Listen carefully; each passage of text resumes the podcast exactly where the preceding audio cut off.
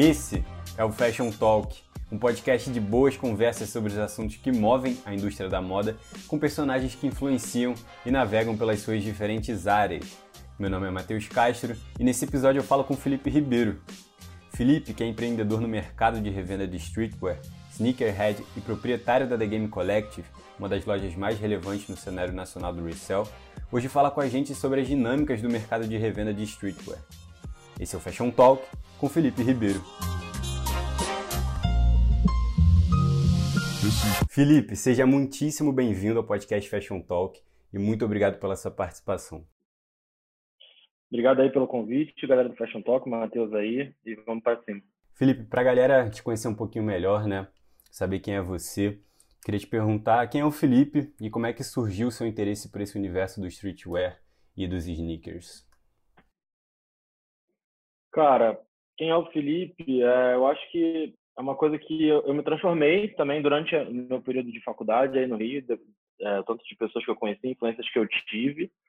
Eu já tinha muito, tipo, acho que foi na faculdade que eu fiz ali meu caráter, meu ciclo social, um monte de coisa que até então para mim parecia ser outra coisa, mas é, eu já tinha essa, já tinha essa, essa esse gosto por streetwear e por tênis, mas era uma coisa muito mais voltada dentro de, do âmbito do skate ali. Então eu usava marcas como DC, Element, era coisas assim que eu usava antes. É, já tinha essa conexão, já, já usava, tipo, já gostava de tênis, mas até então não tinha muitos tênis exclusivos nem nada disso. E foi na faculdade, quando eu conheci, é, através de uma ex-namorada minha, que é a Dominique, que eu conheci uma galera do Meia, uma galera que já estava no game de tênis faz tempo e que que foi meio que a minha entrada ali, assim. Através deles eu comecei a saber mais coisas sobre isso, comecei a me informar, comecei a saber sobre os lançamentos. E no início de 2017 eu ia fazer uma viagem, eu, te, eu ganhei uma bolsa para fazer um curso de marketing em San Diego, eu ia fazer uma viagem para Califórnia. E esses meus amigos falaram que em vez de comprar dólar, em vez de é, fazer o câmbio, eu tinha que comprar uns tênis que ia lançar na Adidas de Ipanema em dezembro de 2016, assim, que ia valer mais a pena do que fazer o câmbio. Aí foi meio que ali a primeira vez que eu tive contato com esse universo. Naquela viagem também, é, que eu tive a oportunidade de ficar um mês na Califórnia também, aprendi muita coisa, é, conheci muitas marcas, comecei a me interessar mais, comprei bastante coisa para mim, que é, acho que foi ali o, o, momento da minha vida que mudou tudo, assim, que eu comecei a enxergar um outro universo que até então eu não conhecia tanto. E esse teu interesse, é, consequentemente, é, resultou na criação da sua própria loja de revenda, que é a The Game Collective. Então eu queria entender como é que foi essa sua trajetória é, até ela. Então, é, foi, é, foi, esse momento aí que eu falei também, que foi onde eu mudei muito é, durante a faculdade, e nesse momento, final de 2016, início de 2017, que no que eu fiz isso, é, desse primeiro game game que eu comprei, era os Adidas NMD Vape, eu comprei, levei para os Estados Unidos e vendi lá na Round 2. Quando eu entrei na Round 2, cara, ali para mim foi um momento muito, tipo, acendeu a lâmpada, sacou? Tipo, Insight, que eu, né? tipo assim, porque até então eu tinha comprado os tênis e uma três tênis e uma jaqueta e eu tava assim, inseguro. Eu tava tipo assim, cara, eu fiz isso aqui, mas e aí? Se não der certo, vamos foder. Porque a grana que eu tinha para fazer a viagem, eu investi nisso. Preciso vender isso aqui de qualquer jeito. Na hora que eu entrei na loja, vendi para os caras, os caras compraram de mim na hora. É, e eu fiz um dinheiro, tipo, investimento de 2.500 reais e tirei 1.800 dólares com o que eu vendi lá na hora para os caras da loja. Eles ainda estavam comprando de mim para revender, ou seja, estava vendendo um preço barato, assim, um preço abaixo de mercado. Na hora que eu fiz aquilo, dentro daquela loja, consegui completar o trâmite que os moleques tinham me dado a indicação. E aí eu olhei em volta, olhei para a loja, olhei para aquele modelo de negócio da Round 2, ali para mim foi um momento que eu olhei para aquilo e falei, cara, isso aqui é um negócio em potencial bizarro. E aí eu passei o resto daquela viagem inteira, tipo, me aprofundando a beça. O que eu mais pesquisava, o que ficava vendo online, o que ficava visitando, eu ficava indo para eu, eu, eu, fiquei em San Diego, né? Então eu ficava indo para Los uhum. Angeles de final de semana só para dar uma olhada na rua ver loja, mano. Eu queria conhecer mais as marcas, uhum. eu queria ver mais as peças. Então acho que aquela viagem como um todo foi uma coisa que me fez me ligar totalmente nesse universo. E aí tem a questão de que eu falo também quando eu voltei porque eu fiquei tão emocionado nessa viagem que eu estava tão inspirado nessas coisas e é, que eu comprei muita coisa, comprei muita coisa, comprei mais coisas do que eu deveria ter comprado. E aí eu voltei tinha uma fatura de cartão que eu não tinha como pagar ela, acabei reparcelando, renegociando aquela renegociação horrível do banco. E tive que, falei assim, tinha comprado tanta coisa para mim que tinha várias coisas que ainda estavam novas, que eu não tinha usado. Aí eu olhei para aquelas coisas e falei, cara, comprei mais do que precisava, vou me livrar disso aqui de algum jeito. Daí comecei a pesquisar como é que era isso no Brasil. E aí é, comecei a entrar em grupos de Facebook, comecei a procurar alguns lugares que eu podia anunciar e decidi vender uma, sei lá, umas sete ou oito peças, entre boné, tênis e umas camisetas, um negócio assim. E aí eu anunciei tal, o grupo de Facebook vendeu tudo na hora, porque eu não tinha noção nenhuma de preço. Da mesma forma que eu vendi barato nos Estados Unidos, eu vendi barato na hora que eu cheguei aqui. Não tinha noção de preço, eu falei, ah, vou recuperar o que eu, tinha, que eu gastei, de repente ganhar um troquinho em cima de cada peça só, só para eu ter o dinheiro para pagar a fatura. E aí no que eu postei, vendeu tudo instantâneo. Daí eu percebi, tá ligado? Que eu tinha anunciado barato. E percebi o tanto que aquilo já era um negócio de desejo no Brasil também. Então eu olhei para aquilo e falei, peraí, dá para levar do Brasil para lá, dá para trazer de lá para cá e ao mesmo tempo, tipo, lucrar nas duas, na ida e na volta. Daí eu comecei a ir ali, quando eu vendi super rápido ali também. Além desse momento de eu levar e vender lá, na hora que eu voltei, tive que vender as coisas meio que por necessidade.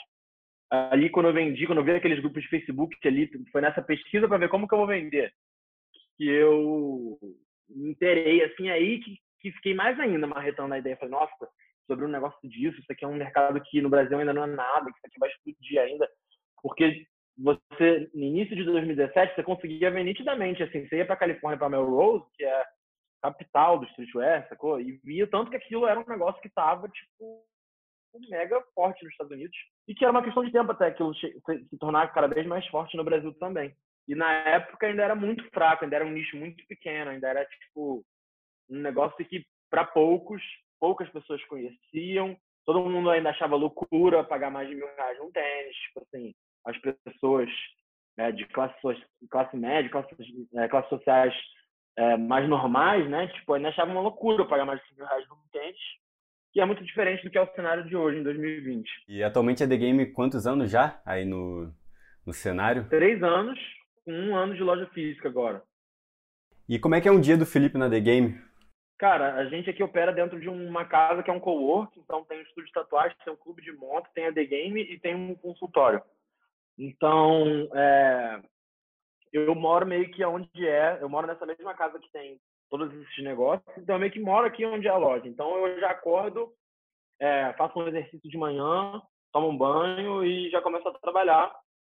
A gente tem a rotina de envios de manhã, é, os responsáveis já realizam toda a parte dessa questão de deixar todos os envios do dia alinhados para a coleta que passa por volta das três horas. Aí a gente já recebe as coisas que chegam nova todo dia, já sobe no site, eu anuncio. Eu sempre uso essa questão do meu stories pessoal para postar coisa que chega na loja, para mostrar meio que por trás das cenas do que acontece na loja. A The Game fica um perfil bem mais institucional. A gente é, a gente compartilha um conteúdo bem mais institucional, até só a parte do blog, a parte do, dos produtos, é, a gente anuncia lá de um jeito bem mais sério e institucional. E no meu stories eu já mostro já brinco, já mostro um pouco mais do por trás das cenas da loja.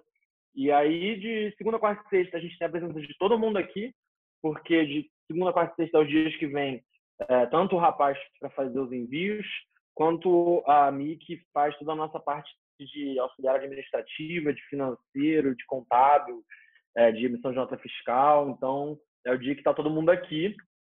E de terça e quinta fica só eu e o Vini, que a gente fica, é, que, é, que o Vini que é responsável também por toda a parte de vendas, de atendimento, que ele que é o gerente aqui da loja. E aí, é, cada dia da semana é um, a gente vai recebendo as coisas, a gente vai, é, tem vezes que a gente recebe, já vende, já sai no mesmo dia, a pessoa já vem buscar na hora, então é uma rotina muito doida. Tem vezes que, tipo, do nada flash drop, é, do nada lança um tênis nas art a tem que sair para tudo, todo mundo para tudo, até a menina do financeiro pega ela leva junto que a gente sai correndo para comprar, porque tem que garantir os tênis na hora certa, tem que estar na hora certa no lugar certo. Porque cada tênis, às vezes, que lança é 300 até 800 reais de lucro, dependendo do modelo. Então, a gente tem que brotar do nada, às vezes, em algum lugar. E isso, então, às vezes, rola restock online, tem um drop surpresa do nada. Então, a gente tem que estar sempre ligado. Às vezes, do nada, todo mundo tem que parar tudo para ficar em função de pegar algum lançamento. E também tem a hora TikTok, né, do, da The Game, nos dias com a produção do, do TikTok, vocês que são bastante é, presentes nesse meio é, das redes sociais. E, e, é comum a gente ver né, cada vez mais marcas expandindo a atuação dela para além da venda de produtos. E a The Game está seguindo esse mesmo caminho, né? Como uma produtora de conteúdo, com seu próprio blog, qual eu tenho a honra de fazer parte para a galera que está escutando aqui, enfim, não saiba, eu sou redator de estilo do blog da The Game. Então todas as matérias que vocês foram ler lá são assinadas por mim. A The Game também é bastante presente, como eu falei, nas redes sociais, TikTok, Instagram, sempre produzindo conteúdo. E também no canal do YouTube. Então, Felipe, eu queria te perguntar o que, que te motivou a realizar esse tipo de expansão de marca e como é que é a sua avaliação é, dessa expansão para os negócios da The Game? É, cara, inicialmente isso aí começou como uma estratégia de, de marketing de conteúdo, né? De inbound marketing, de, de trazer mais pessoas para o site, de ser um, um SEO legal, quando as pessoas pesquisam sobre uma nova coleção, alguma coisa, acabarem sempre caindo no nosso site. E a gente foi crescendo, crescendo, crescendo, crescendo, tanto que teve uma época da minha que eu tava uma época da The Game que eu estava tão focado em conteúdo que a loja até ficou meio de lado.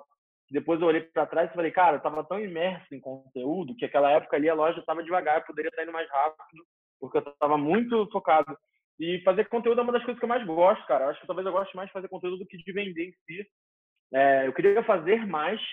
É, a The Game demanda muito tempo, eu faço muita coisa, que nem você falou agora, a gente começou também no TikTok, a gente começou a gerar também esse tipo de conteúdo, que é um tipo de conteúdo que super todas as empresas estão tentando fazer agora também, estão tentando estar dentro desse meio, porque também eu acho que é a rede social mais fácil de viralizar as coisas de todos os tempos, né? a rede social mais fácil de você crescer do nada, de você estourar um vídeo, de você é, lançar coisas virais que vão te dar uma visibilidade muito grande um período de tempo muito curto. A gente, eu peguei agora uma menina aqui de Campinas que tem uma agência especializada nisso. Ela abriu uma agência especializada em editar conteúdos para Reels e para e para TikTok. Então, tipo assim, ela se especializou nesse tipo de vídeo porque é um negócio que está com uma demanda tão grande que todas as empresas estão buscando querer fazer esse tipo de conteúdo. E, é, como eu estava falando, eu é, começou como uma estratégia de marketing para a gente vender mais, para converter mais vendas, e acabou se tornando um braço da The Game de forma que faz parte de todo o nosso modelo de negócio agora. Então, a gente opera nesse modelo de negócio de compra, venda e troca, só que em vez de ser o tradicional buy, sell e trade que todas as lojas adotam, a gente trabalha com new shop, sell e trade, que engloba também é, as novidades, que é uma coisa que traz um atrativo tão grande, tão valioso para sua página, que deixa de ser aquela coisa chata de vitrine que a pessoa só entra lá quando ela está pensando em comprar alguma coisa para se tornar um negócio que todo mundo fica antenado para saber de tudo que está acontecendo, de todas as novas coleções, de todos os lançamentos importantes e, consequentemente, acaba ficando antenado nos seus produtos também. E é, durante esse ano de 2020, a gente expandiu muito o nosso leque também para produtos de marcas nacionais, é, produtos de preço mais baixo, é, que finalmente é, abriram o leque de oportunidades de venda da The Game para pessoas com poderes aquisitivos mais baixos, que é uma coisa que, pelo fato da gente ter o portal de conteúdo, eu sentia que tinha muita gente que acompanhava a gente, mas que não comprava nada pelo fato que a gente até então só tinha produtos muito exclusivos e muito caros, não era para o bolso de todo mundo. E agora eu fico muito feliz de que a gente conseguiu expandir o leque para trazer muitas marcas nacionais. É, falando em primeira mão aqui, a gente possivelmente pode estar é, fechando com a Vans agora para também estar tá trazendo calçados a preços mais acessíveis. Eu, eu recebi um contato da Vans, estou em análise com eles para me tornar revendedor autorizado da Vans. Então agora a gente também vai ter leque de calçados com preços mais acessíveis e também para é, para todo mundo, né? Vans é um calçado que é muito mais mainstream, que, que, todo mundo tem um Vans, mesmo quem é o mesmo os colecionadores dos tênis mais caros, com certeza também tem um Vans. É aquele tênis beater, né? Tênis pro dia a dia. Então, eu fico muito feliz de também é, a gente construir uma comunidade muito grande e uma comunidade que agora a gente consegue atender para todo mundo. A gente tem produto para todos os bolsos. E quando eu vi, a gente estava indo até no, no Fashion Week para cobrir o desfile de uma marca que convidou a gente. Era coisas que eu, é, como revendedor, me destaquei muito de estar tá fazendo, porque nenhum outro revendedor faz esse tipo de coisa. Nenhum outro revendedor está no São Paulo Fashion Week para cobrir o desfile de uma marca. Então, são coisas, são coisas que é, eu acho que eu me encontrei também nessa, nessa questão da produção de conteúdo, nessa questão de, seja, seja de visual, seja de é, gerir o blog, seja de tudo isso. É, são coisas que eu queria ter mais tempo para fazer mais. Assim, eu gosto tanto disso que eu vejo um dia que, o dia que eu conseguir ver a loja, toda a parte comercial da loja andando sozinha, sem depender de mim, eu vou estar full time fazendo conteúdo. Você vai ver que nossos canais vão estar muito mais ativos do YouTube, por exemplo. A gente está muito ativo sempre no blog, mas no YouTube nem sempre por questões de tempo, por questões de que a gente não é só um blog, um canal, e a gente está full time dedicado a fazer isso. Mas a gente é um, uma comunidade que envolve compra, venda, troca, notícias, conteúdo, é, diversas coisas. Então, a nossa, a nossa proposta e a nossa intenção dentro do game no Brasil é muito além de só faturar, mas sim fomentar a cena como um todo no Brasil.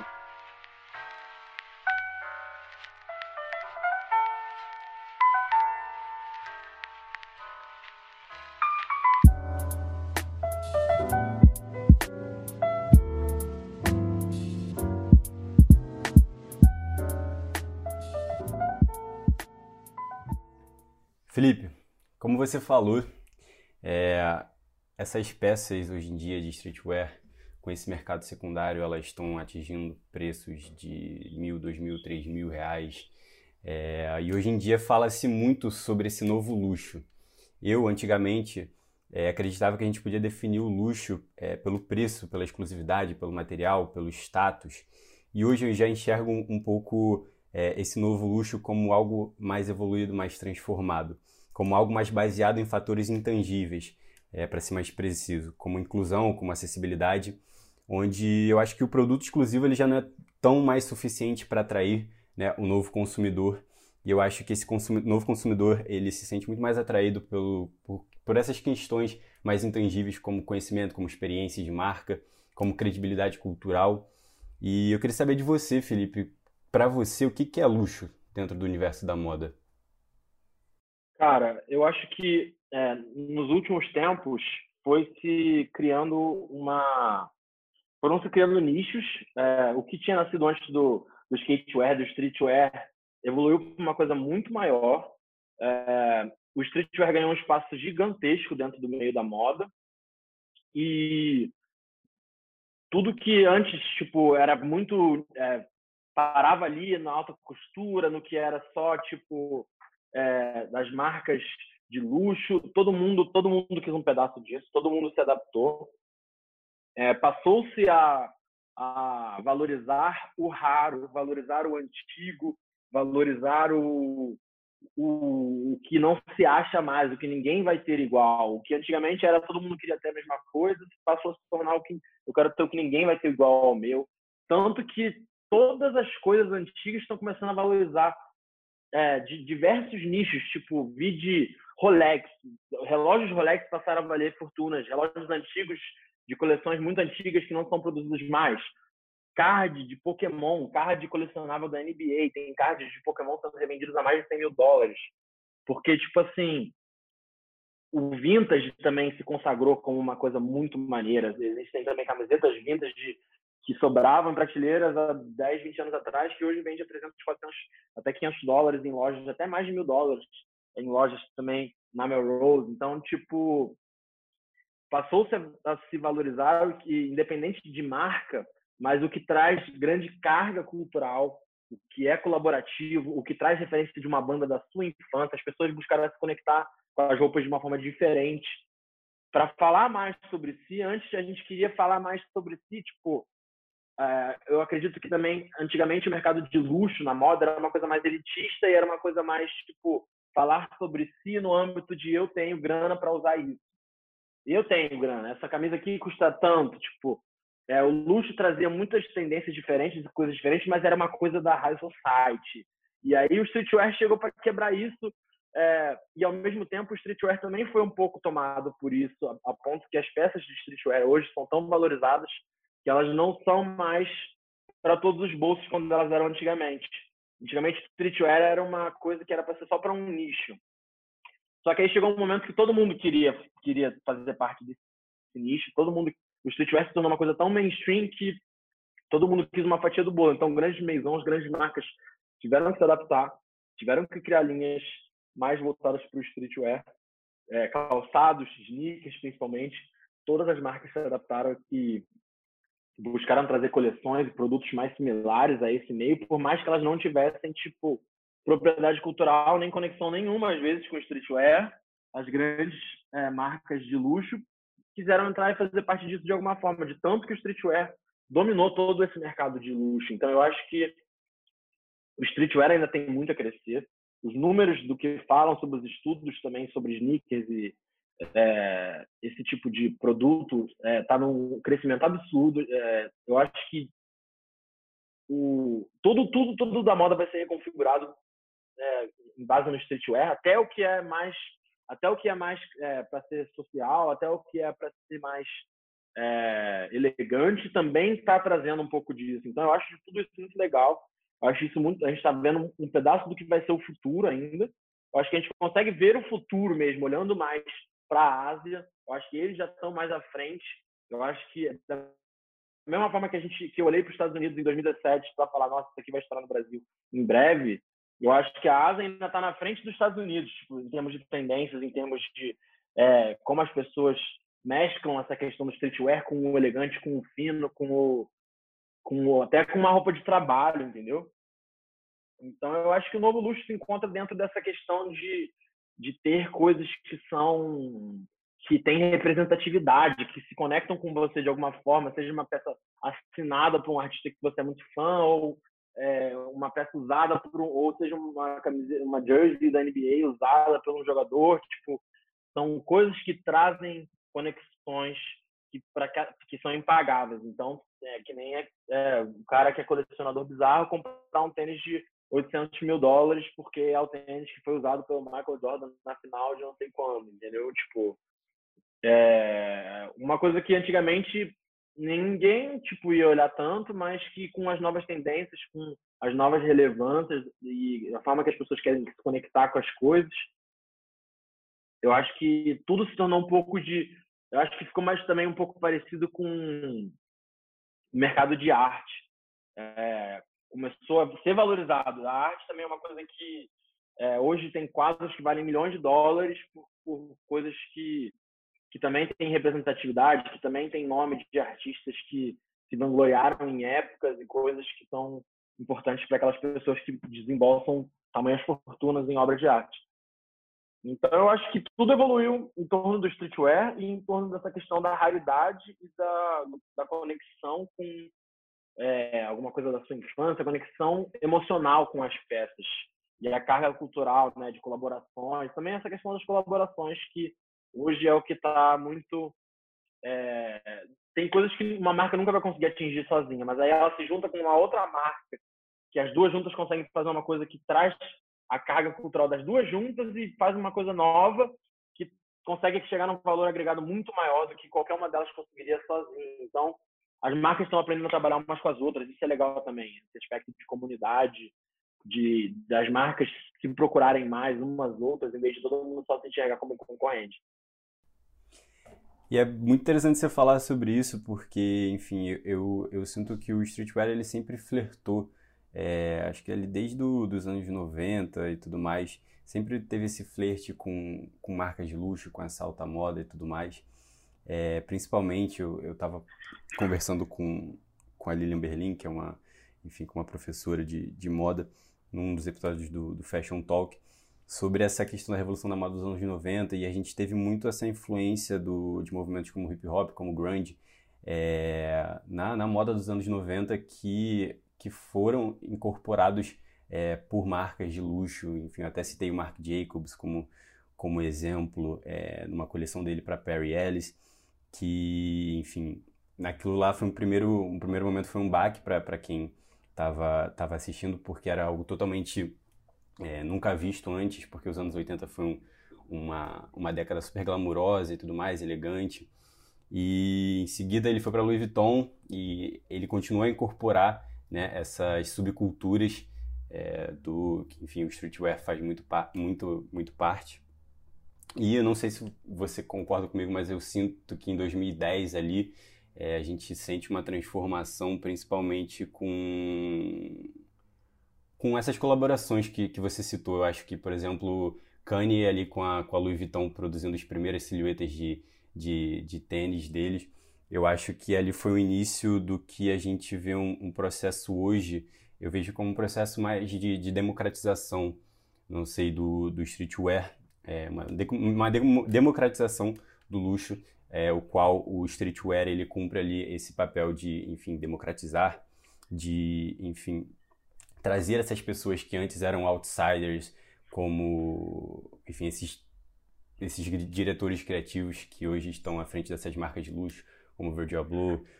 E eu acho que, que o streetwear ele cumpriu esse papel super é, democrático na, na questão do luxo. Eu queria entender que, que você acha do streetwear é, como, como elemento de, de evolução do luxo. Qual, como você enxerga o papel dele dentro dessa evolução?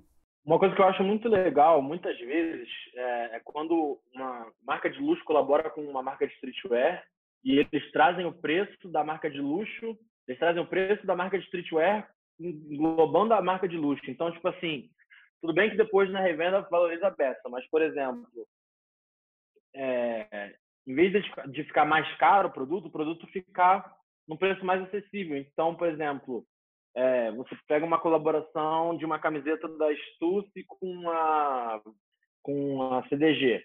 A camiseta da CDG normalmente é 120 dólares, sei lá. E aí, quando faz a colaboração com a Stussy, a camiseta sai por 40 dólares. Então, tipo assim, trazer aquilo do preço do streetwear, na hora de juntar as duas, prezar pelo preço do streetwear. Porque fala, beleza, vocês querem, vocês querem é, ter um pedaço do streetwear, vocês querem se envolver com isso, mas vamos ficar no preço que é para o bolso da galera do streetwear, porque é, tem collabs e collabs, tem collabs que isso não acontece, mas eu acho muito legal quando isso acontece, porque te dá a oportunidade de ter uma peça de uma marca que você talvez não teria grana para pagar, ou não estaria disposto a pagar tudo aquilo, porque ainda não é um negócio que é, você tem dinheiro suficiente né, nessa etapa da sua vida para gastar com isso, mas que no, ao fazer uma colaboração com uma outra marca, traz isso por um preço mais legal, por um preço mais acessível. É um exemplo é que eu comprei recentemente a camiseta da Reebok com a Pierre Moss, sacou? Tipo, que eu acho super maneira a marca, mas as camisetas deles são 200 a 300 dólares no mínimo, e aí quando fiz a colaboração eu paguei 100 e poucos, sei lá, 150, 160 reais na camiseta que, de uma marca que normalmente só tem camisetas de 300 dólares, então eu acho que é muito legal a forma que eles às vezes abrem mão, né, daquele valor de marca bizarro para poder ter um pedaço da, do, do streetwear e que entender que aquilo vai trazer valor de marca para eles e que vai botar a marca deles é, na vista dos jovens, sacou? Tipo, porque muitas vezes os jovens nem olham para a parada porque é uma coisa que é muito fora da realidade deles, dependendo do dependendo do do poder aquisitivo, né? Mas ainda assim, eu acho que é muito legal quando é, as, as grandes marcas olham para isso e isso é só um indício do tanto que esse mercado ainda vai crescer, o tanto que ele está numa crescente, quanto ele está num crescimento exponencial. É, esse ano, eu acho que mesmo com a pandemia, foi o ano do, do, do, streetwear no Brasil. Eu acho que muita coisa cresceu. É, a demanda por, por tênis, principalmente, aumentou absurdamente. Todo mundo agora já acha mais plausível pagar isso no tênis. É, todo mundo está vendo todo mundo aparecer com um tênis desse agora, até as pessoas que nunca você imaginou que usariam ou que pagariam ou que já falaram comigo quando eu estava na faculdade ainda falavam, pô, filho, irado a sua loja, mas pô, nunca vou pagar mais de mil reais no tênis. Agora 2020 foi o ano que todo mundo que falava isso também na faculdade veio e comprou, ligado? A quantidade de gente que comprou comigo esse ano foi bizarro. É, foi o que eu falei para tu, cara. Eu vi a The Game muito com, como, uma, como uma loja que enfim, principalmente com, esse, com esses Air, Air Jordans Mid Chicago. Para mim, a The Game tornou o Air Jordan Mid Chicago o novo Vans da parada, sabe? Eu vi essa galera... SPM, né? Tanta gente que comprou. Cara, muita gente. Meu Instagram era só, só a galera comprando com a, com a The Game. É, bastante Air Jordan. E eu acho que vocês cumpriram, enfim, um papel fundamental nisso. E, e por isso que eu queria te perguntar que a prática de revenda do streetwear, ele principalmente nos, nos Estados Unidos, como você falou, no bloco anterior, é, já acontece é, há alguns anos atrás. Mas no Brasil, essa popularização é, ainda é relativamente recente. Na sua opinião, qual foi o principal motivo para tal disseminação nacional? Cara, esse ano também foi o ano de todo mundo resolver virar revendedor, assim, porque é, o mercado está tão aquecido, está tão, tão aquecido, que tem espaço para todo mundo e tem espaço para o cara que nem tem cliente, porque no final das contas ele vai comprar e vai ter uma loja que já tem clientela para comprar dele. Então, tipo assim, sei lá, se você gosta disso, você fica ligado, você está no shopping e tem um lançamento do Nightwalk, é, tem um flash drop e você está no shopping. Cara, se você for lá e comprar o tênis, fizer o simples trabalho de sair de onde você está no shopping e até a loja comprar o tênis, vai ter alguém que vai estar disposto a comprar de você por no mínimo 100 reais a mais. Então, 100 reais fácil, tipo assim. Então, até quem não tem nada a ver, fala assim, cara, vou comprar essa porra. Vou aqui, eu minha namorada, comprar dois, vou vender para algum revendedor que tenha clientela. Eu já vou ter ganhado 200 reais e vou, posso comprar outro tênis para mim. Ou posso, tipo... Então, nessa de... É, é um mercado que até quem não tem nada a ver com isso quer se meter, sacou? É um mercado muito disso. Tipo assim, o cara tá satisfeito em ganhar 100 reais, que seja. Porque ele não vai pagar imposto, ele não vai gerar nota, não vai fazer nada. Vai comprar e vender para outra pessoa por 100 reais a mais. E para ele ali já foi bom, pô. Às vezes ele vai pegar esses 100 reais e já vai comprar um tênis que ele queria para ele usar, entendeu? Então, tipo assim, até pessoas normais que nem vivem disso, se passar por uma loja e ver que tem Air Jordan, vai comprar, porque sabe que revende. Entendeu? Todo mundo começou a se ligar que vale dinheiro. Tipo uhum. assim, então, mesmo que não for para revender, vai comprar para tentar trocar em alguma loja. Então, é aí que entra muito esse modelo de negócio de compra, venda e troca, porque é um mercado com tantos novos entrantes e com tantas pessoas que estão dispostas a fazer só um trocado, que fala, cara, dá para ganhar dinheiro com isso aqui. Nossa, olha esse tênis aqui, se a gente compra, dá para revender. Tipo, é um negócio que não é que é fácil uma pessoa pegar e abrir uma loja disso. Isso aí não. Mas que o mercado está tão aquecido que a gente sempre vai precisar de mais tênis. A gente não vai conseguir pegar tudo que a gente precisa porque é difícil o acesso, né? O negócio lança, esgota em meia hora na loja física, lança no site, esgota em segundos.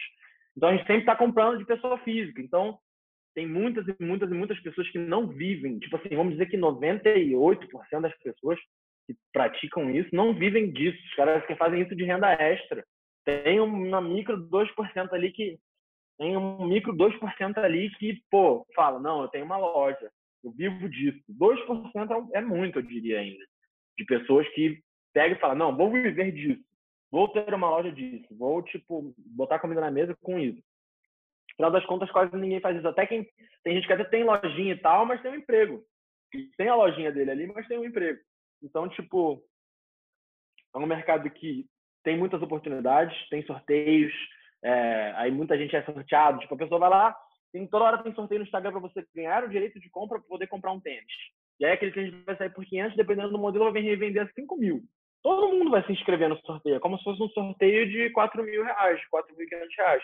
E se você vender barato, alguém vai comprar de você rápido. Se o tênis está valendo 5 mil no mercado, alguém vai pagar 3.500, 4 na sua mão rápido. Então, tipo é assim. É loteria.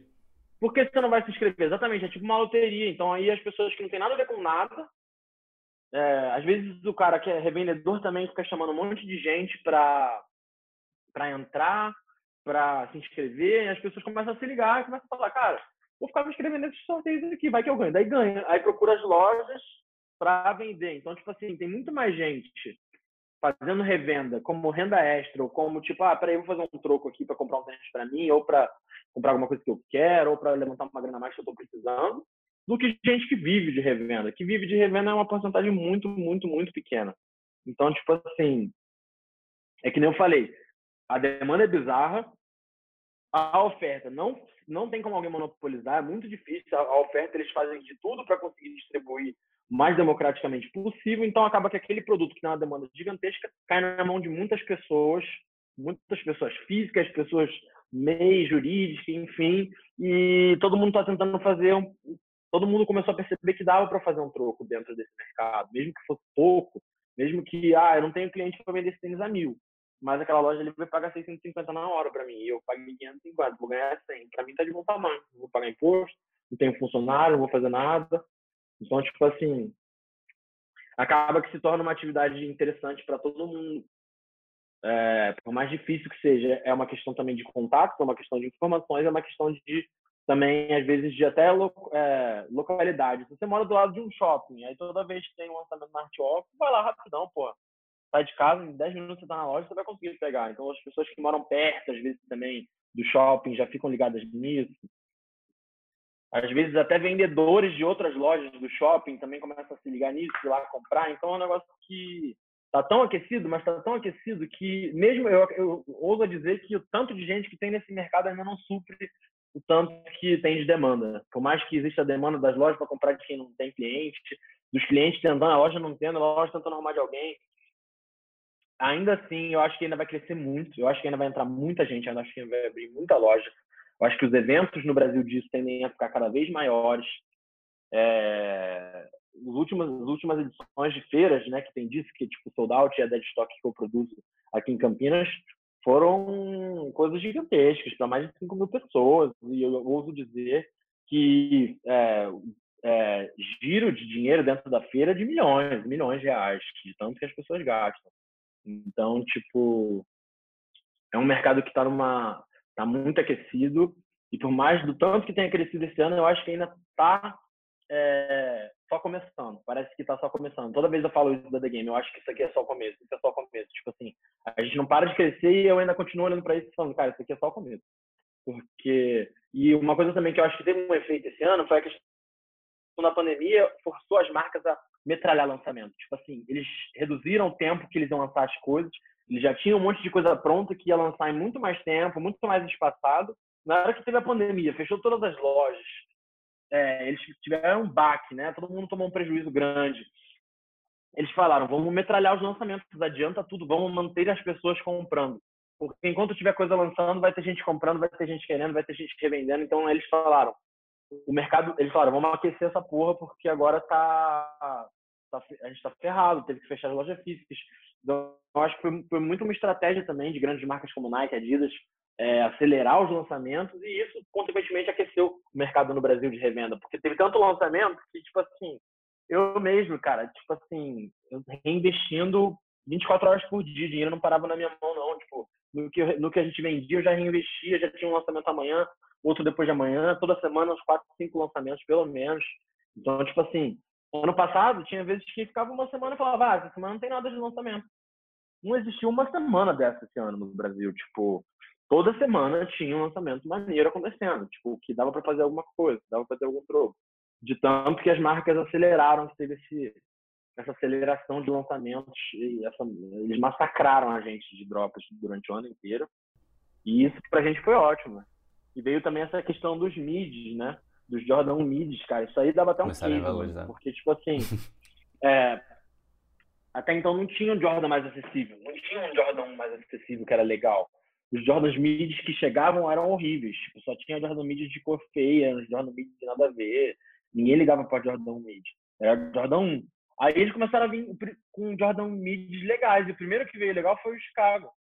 Então, a partir dele, todos os outros Jordan mids começaram a vir vários legais. Aí veio Smoke Gray, aí veio Banned, aí veio é, agora o Guava. E todos eles estourando. E aí, junto com isso, veio o Jordan Low também. Então, começaram a ter mais modelos de Jordan 1 em preço mais barato, entre aspas. Porque em comparação com os High, os High sempre ficavam na casa ali a partir de 1.400, 1.300 isso barato, falando barato, mas na prática, RAIS, começando na casa de 1.300, 1.400 até 2.000, 1.800, em média ali 1.600.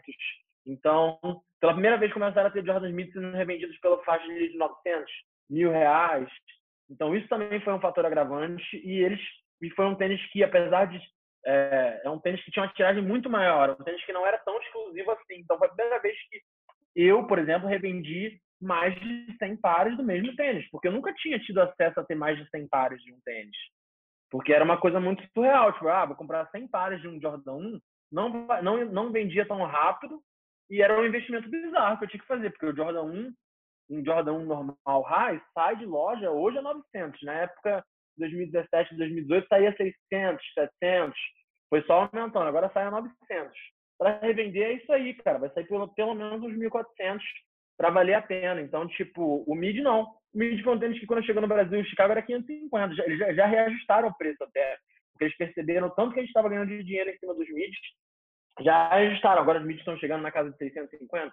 Eu lembro que antes o GS era 500 e o mid normal era 550.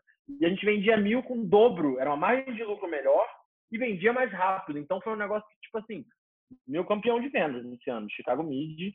É, vendemos mais de 100 pares de Foi a primeira vez que a gente vendeu mais de 100 pares de um modelo só. E o modelo tinha uma margem de lucro melhor do que os Jordan Highs. Então, assim, foi um, um combustível para revenda tão grande, assim. Foi um, pela primeira vez, um tênis mais barato que revendia pelo quase o dobro. Diferente dos Jordan 1 High, que você tem que comprar hoje a 900 para vender a 1.500. Você não consegue nem chegar no dobro.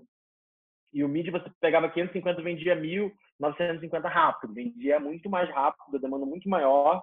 e pela primeira vez as pessoas têm a oportunidade de comprar um Jordan na casa de até mil reais, que era uma coisa que era, era no mínimo 40%, 50% mais caro que isso até então. Então foi uma democratização, vamos dizer assim, do Jordan 1. Foi uma coisa que permitiu todo mundo ter Jordan 1. E foi um tênis que veio, que nem eu falei, não é tão exclusivo assim, é um tênis que veio numa tiragem gigantesca, é um tênis que supostamente não era para ser um tênis exclusivo, era para ser um tênis para atender todo mundo, só que a quantidade que veio para o Brasil não deu nem para o cheiro. Então, é, veio bastante, mas ainda assim a demanda está muito maior, a demanda está gigantesca. Então, é, é, as marcas né, se posicionando dessa forma de continuar fazendo uma coisa exclusiva, mas nem tanto, entendeu? É, por exemplo, no lançamento desse Jordan Mid, a Nike deve ter faturado muito mais do que o lançamento de um Jordan High, porque no caso do High eles trazem uma tiragem muito menor do que a do Mid. Então, tipo, eles devem faturar a mesma, o mesmo markup, só que numa tiragem muito maior de Mid, entendeu? Então, tipo, é, foi muito legal a forma que isso possibilitou, né? Barateou e para nós, vendedores, foi ótimo, porque a margem era mais alta e o produto tinha um preço mais baixo. Então, é, lucrar mais para vender mais barato, para vender mais rápido. Então, isso foi um, é, a revolução dos mídias, vamos dizer assim, 2020, revolução dos. The new Vance. e, Felipe, como você falou, o mercado de resell atualmente é um mercado saturado, um mercado superaquecido. E como qualquer mercado é, que possui uma saturação, você se destacar é essencial né, para você conseguir crescer. E por isso eu queria perguntar o que, que faz um reseller se destacar? Cara, eu acho que, tipo assim, pra gente na The Game, por exemplo, a principal coisa que fez a gente se destacar muito, que ajudou a gente a crescer muito rápido, foi o conteúdo. Foi essa questão da gente fomentar, da gente trazer essa, essa, essa questão das notícias, a gente é, girar muito conteúdo, trazer muita informação relevante isso ajudou a gente a engajar, ajudou a gente a crescer exponencialmente. E, claro, isso é uma estratégia que é a longo prazo. Então, tipo assim, a gente demorou mais de um ano para começar a ter uma atração legal no blog e a gente se tornar um blog reconhecido e o blog trazer muitos acessos de forma orgânica para o nosso site. Mas, é, deixando de lado essa questão do conteúdo que para a gente foi essencial, falando agora sobre é, o serviço de ser um reseller, sobre é, o que você proporciona para o cliente. Pelo preço, cara, todo mundo sempre vai tentar ser um barateiro. Ser barateiro é a estratégia de quem não faz nada, é a estratégia de quem não, de quem não, não, não oferece um serviço de excelência, entendeu? Porque é, é, que nem você ir num restaurante. Você vai num restaurante barato, o que, que eles têm de diferencial? Eles são baratos. Você está indo lá porque você quer gastar pouco. Agora, oferecer um serviço de excelência, profissionalizar, é, tratar a, ter um atendimento excelente, tratar o cliente de forma diferente, independente se ele está comprando é, é, um produto de 100 ou de 10 mil reais, tratar ele da mesma forma, oferecer o mesmo serviço de excelência, agilidade, entregar os produtos rápido, ter um zelo, ter um cuidado, oferecer coisas que te é, que faz o cliente fidelizar, que faz o cliente confiar mais em você, que faz o cliente é, ter vontade de comprar na sua loja de novo. Eu acho que tudo isso te ajuda a se destacar, eu acho que desde o começo da The Game a proposta foi essa. Sempre tive. É, eu me formei na SPM falando do meu TCC é, sobre o tema de profissionalizando o mercado underground do streetwear. Então, a minha intenção sempre foi profissionalizar e se posicionar como uma loja muito mais séria, uma loja muito mais é, profissional, uma loja que leva isso a sério, que a gente vive disso. É o que nem eu te falava, é um mercado muito underground, um mercado muito cheio de muitas pessoas muito novas também envolvidas, muitos menores de idade abrindo uhum. negócios disso. Então acaba que é um mercado muito informal, é um mercado com muita gente sem know-how de administração e é um mercado que você chama na loja do cara, o cara fala, e aí, mano, beleza? Tipo, não tem um negócio de ser mais profissional, de é, transmitir mais segurança, é tudo muito incerto, é um mercado que tem muita falsificação, então é muito importante você conseguir se posicionar como uma loja que traz segurança, que, que mostra o profissionalismo.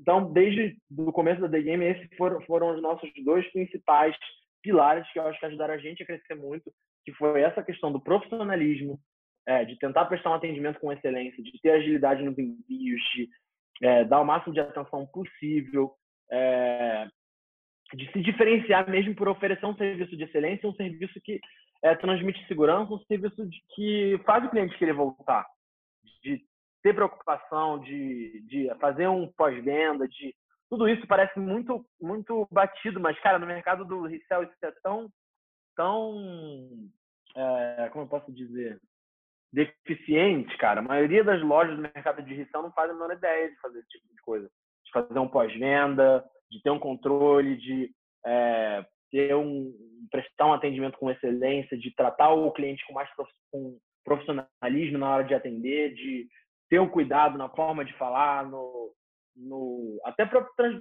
é, transparecer a personalidade da loja na hora de fazer o atendimento, né? Então, tipo assim, é, é um mercado que é muito ainda não tá, tipo as pessoas ainda não são muito maduras que eu vejo atuando. São poucos que profissionalizam, assim, dá para contar numa mão só. É, as lojas que profissionalizam mesmo a parada no Brasil e que tratam e que você já consegue enxergar a parada como uma coisa muito mais palpável, muito mais profissional. Então, eu acho que em meio a um mercado inundado de falsificações, um mercado que é super underground, que ninguém entende direito, ninguém sabe direito onde que compra isso, com quem eu posso encontrar, você tem que se posicionar de forma é, de oferecer excelência, sacou? Sempre foi o nosso a nossa meta e a nossa proposta, nosso propósito, entendeu? Então, eu acho que isso sim te diferencia de outros revendedores. Você oferecer excelência, você fazer o cliente voltar, não porque você é o mais barato de todos, porque até aí, se você for o mais barato de todos, você vai acabar vendendo para outra loja maior que você, que consegue vender para clientes que estão dispostos a pagar mais porque você presta um serviço melhor. Entendeu? Tipo, não adianta você ser o mais barato de todos e enviar o tênis de qualquer jeito, não, na própria caixa dele o negócio chega amassado, você não dá um atendimento direito, você trata o seu cliente, chama ele de mano, tá ligado? Tipo, uhum. é, acaba que não passa segurança, a pessoa. É, enfim, é, são N fatores, mas de certo eu acho que o principal é isso, é profissionalizar, é mostrar que você não está para brincadeira, que você está levando a sério isso, que você é profissional, que você é, vive disso, que isso é, tipo, seu negócio é sério, que isso não é só mais uma lojinha de Instagram, que você está aqui para valer, que você está para ser um dos maiores. E, e também essa questão do conteúdo.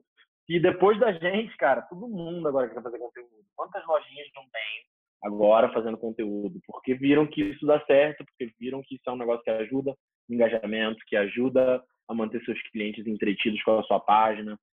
Então, é, é uma coisa que todo mundo está tá tendo que se adaptar e só vai continuar sendo diferencial para quem for, para quem se destacar mais, seja no YouTube, seja no TikTok, seja como blog, seja onde for, é, vai continuar sendo diferencial para quem se destacar mais, porque eu vejo em breve todas as lojas fazendo também essa questão de conteúdo, já não é mais uma coisa que até então a The Game era a única loja que fazia conteúdo. Aí, do nada, agora temos mais umas 50, tá ligado? Que fazem conteúdo também, que tentam interagir, que tentam fazer conteúdo de alguma forma, porque todo mundo viu que isso era um modelo de negócio rentável. E eu vejo você também falando bastante no seu Instagram sobre a importância é, de você construir uma cartela de clientes. Eu acho que esse também deve ser um dos diferenciais de um reseller, você conseguir fidelizar é, o, seu, o seu cliente, né? E a The Game, depois desses três anos, já construiu né, uma cartela bem sólida de clientes que incluem artistas como MC Caveirinha, como Naldo, como Lucas Luco. Queria entender um pouco dessa relação sua com, com esses caras. Cara, eu gosto muito, tipo, para mim é muito maneiro poder vender para artistas, poder estar junto, poder fazer, é, poder fortalecer é, vira e mexe, a gente faz um styling, a gente faz alguma coisa, a gente faz uma parceria com algum clipe, a gente ajuda, a gente é, é, traz o figurino, né? A gente traz o que tem a ver com o artista. E isso são coisas que também são projetos que me deixam muito feliz, que é, ajudam a gente a crescer em termos de visibilidade e, ao mesmo tempo, a gente está mais inserido em termos culturais dentro do Brasil, dentro do meio da música. Eu acho isso tudo muito legal. E você vê que são coisas que é, vai desde artistas de rap, NGC Daddy, Mateca, Caveirinha, até artistas do Lucas Luco, que também é mais de sertanejo. Querendo ou não, eu fazendo isso, a gente está difundindo a cultura do street rap pro resto do Brasil, entendeu? Tipo assim, o Caveirinha já é um MC que se consagrou falando uma música de tênis, mas até aí o Lucas Luco, cara, ele é um, do, ele é um dos, dos, artistas que são mega mainstream que trazem mais essa cultura do sneaker, assim, pô, tipo, pra galera que não entende nada disso. É, é pra legal. Galera sertanejo, né? Pra galera que não tem nada a ver com isso, entendeu? E aí você vê que o cara já traz mais referências, o cara já é mais por dentro, já gosta de tênis, tem uma coleção bem maneira. Então, é uma honra poder vender para ele e eu me sinto, de certa forma, fomentando, porque eu vendo para ele, ele posta uma foto amanhã, são mais de 50 mil, 50, 100 mil pessoas, no mínimo, que foram impactadas por aquele tênis e vieram a saber da existência daquele tênis e foram, às vezes, se interessaram, buscaram se informar, foram atrás, entendeu? Então, tipo assim, é muito legal para mim poder ter essas oportunidades de conexões, parcerias, poder vender para algum artista, dar algum desconto, fazer alguma coisa legal. É, para mim é muito, muito legal. Principalmente quando eu participo de projetos de clipe, essas coisas. É muito legal ver o sucesso do clipe depois e a gente envolvido no projeto, fazer parte do making off. E Felipe, no outro episódio aqui do podcast, a gente debateu sobre os impactos da Covid-19 na indústria da moda. É, como é que o coronavírus afetou o mercado de revenda e como é que ele te afetou pessoalmente também é, aí na The Game? Cara, então, é, eu acho que o Covid afetou é, todo mundo da mesma forma que foi essa questão das. É, todo mundo da mesma forma, não, mas é, uma coisa que foi para todo mundo foi a questão do online. Tipo assim, as lojas físicas morreram por um instante, né, por, um, por, um, por alguns meses, no caso, é, e todo mundo teve que se adaptar online. Até quem não estava teve que teve que estar do nada, teve que criar site da noite pro dia. É, quem vivia só de loja física, muitas vezes deve ter falido. Então, tipo assim, as pessoas tiveram que aprender que você tem que estar online de um jeito ou de outro. Não importa se o seu negócio é físico, se você vende bem em loja física, se você seu negócio sempre foi baseado em loja física. Você tem que estar online também. Você não sabe o dia de amanhã. Você não sabe se amanhã vai ter que fechar tudo. Você não sabe se amanhã é um dia é, vai ter que fechar a loja física de novo, você vai ter um lockdown de novo. Então agora você precisa estar pronto para tudo. Então foi essa revolução digital antecipada que aconteceu por causa do corona. É, para mim, assim, em primeira instância, teve uma semana que a gente parou de vender, que foi bizarro, que foi a semana do choque, assim. E foi nessa semana que eu tive muito medo, que eu fiquei muito desesperado, que eu fiquei muito tenso, é, que eu não sabia o que eu ia fazer, que eu achei que ia parar de vender, que ninguém mais comprar, porque não era coisa essencial. Então, é, passou essa primeira semana, depois começou, as pessoas começaram a voltar a comprar, quando foi ver, a gente estava crescendo. E eu parecia que precisou o mundo acabar a minha volta para eu olhar e começar a ter ideias e falar, não, vamos fazer é, um sorteio com fulano, vamos fazer uma promoção, vamos fazer a roleta, vamos fazer diversas ações para parcerias e promoções que a gente fez durante a pandemia fizeram a The Game dobrar de tamanho. A gente começou a pandemia com 32 mil seguidores a gente tem 55 mil, quase o dobro do que a gente tinha. Então, tipo assim, é, a gente cresceu muito durante a pandemia por conta de ideias que eu tive na hora do momento de crise. E aí, é, o, pra gente, a pandemia foi uma benção, assim, tipo, o impacto teve, por exemplo, a gente não vendia mais nada na loja física, não vendia nada na loja física, mas a gente estava vendendo o dobro, às vezes até o triplo no site. Então, tipo, o site sustentou a gente, as pessoas não tinham muito onde gastar o dinheiro porque elas não podiam é, viajar, elas não podiam ir para noitada, elas não podiam sair para beber, elas não podiam sair para comer. No máximo que as pessoas podiam gastar dinheiro era pedindo comida em casa. Então, tipo assim, tudo isso também era uma atividade online. Então, tipo assim, a pessoa ficou dividida entre gastar coisas online no geral. Ou ela ia pedir comida, ou ela ia comprar coisa online, ou ela ia comprar roupa, ou ela ia comprar coisa para casa dela, eletrônica, seja lá o que for que ela fosse comprar, ela ia ter que fazer online tudo que as pessoas gastaram na pandemia, pelo menos nos primeiros meses, foi online. Então, para quem tinha já um e-commerce estabilizado, para quem já era forte no online, foi só, tipo, alegria, foi ladeira acima, entendeu? Tipo, pra gente também. Exatamente. A gente tinha loja física, tinha um movimento legal na loja física, mas a gente sempre, nosso forte sempre foi online, até porque a gente vende pro Brasil inteiro. Para vender mais que pro Brasil inteiro na nossa loja física era difícil, porque a gente sempre foi muito forte no online, a gente só tinha nenhum ano de loja física ainda, né? A gente devia ter uns sete ou oito meses quando aconteceu isso. Então, é, teve essa questão da loja física ficar fechada, mas online foi uma, uma exponencial tão grande que a gente continuou vendendo dobro até o triplo do que a gente vendia, mesmo sem estar com a loja física aberta. Então, foi um negócio tão bizarro essa revolução digital da, da pandemia que quem já tinha um alcance, quem já estava bem posicionado, quem já estava bem nas mídias sociais, quem já estava bem presente nesse cenário, foi só ladeira acima. Foi, tipo, colher os frutos do que se já tinha preparado há muito tempo. Então, tipo, pra gente a pandemia, no primeiro momento foi um susto, mas depois foi ótimo. Então, é, eu acho que foi, esse, foi isso que impactou não só a The Game, mas todo mundo no, no cenário da indústria da moda. Todo mundo teve que fazer coisa online, lançar mais coisa online, é, fazer promoção online, é, fazer ações e campanhas voltadas para online. Todo mundo teve que é, aprender a, a, trabalhar com o e-commerce, com o online, com quem não tinha teve que fazer, quem entregava comida teve que aprender a entregar. Então eu acho que foi uma aceleração até dos hábitos de consumo online. Então tipo assim foi bom tanto para as empresas que ficavam deixando para depois, deixando para depois, deixando para depois, estar presente no meio online, quanto para os hábitos de consumo online de todo mundo. Todo mundo, quem não sabia comprar online, quem ainda não comprava online, aprendeu. Então, isso ajudou muito também os e-commerces, porque agora aquela pessoa que antigamente não ia comprar, agora já sabe comprar, aprendeu a comprar na pandemia, teve que aprender na marra, entendeu? Então, tipo, eu acho que no geral, para quem soube explorar, para quem já estava presente no online, para quem não dependia só de um ponto físico ou de uma loja física, foi bom. No geral, foi bom. Mas para quem estava é, só presente ali, para quem estava é, ultrapassado, vamos dizer, né? Só ali presente no físico, não tinha nada no online, não soube explorar online, foi só tristeza. Cara, você é uma pessoa que frequentemente está em contato né, com o ambiente de resell internacional. É uma pessoa que viaja muito atrás de drops, atrás dos produtos exclusivos mais recentes. E eu queria entender quais são as principais diferenças é, entre o mercado é, internacional, principalmente ali o americano ou o europeu, é, em relação ao mercado brasileiro de resell? Cara, a primeira coisa que a gente pode ver é que lá já é muito mais profissionalizado, já tem gigantes, tipo, gigantes como Stadium Goods e Flight Club, que tem lojas gigantes na Fifth Avenue em Nova York, até lojas gigantes na Melrose. É, os caras são é, muito à frente do que o resto da galera. Tem, tipo, tem gigantes do mercado, tem vários tipos e nichos de lojas. Tem lojas tipo Around Two, que são uma pegada mais brechó, meio vintage, meio mais produtos usados, mais produtos às vezes até em condições piores e mais baratinhos.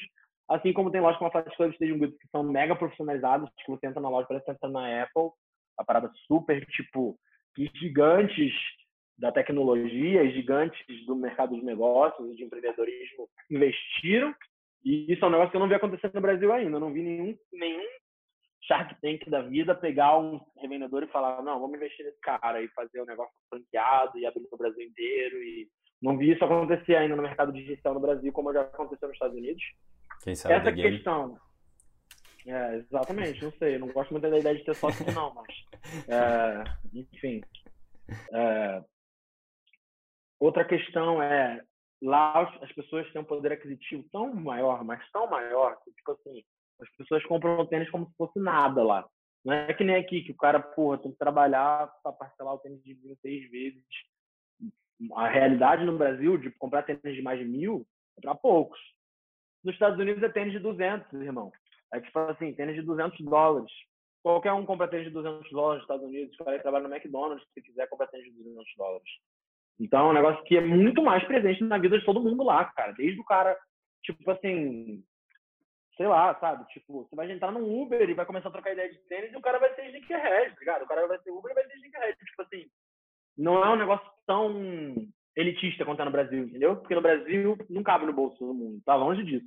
Caber no bolso de todo mundo. Vamos dizer aí que é uma parcela ínfima do Brasil tem condição de pagar de mais de mil num tênis ou mais de 500 reais numa camiseta, coisa. Isso aí é um negócio muito pro elite no Brasil ainda.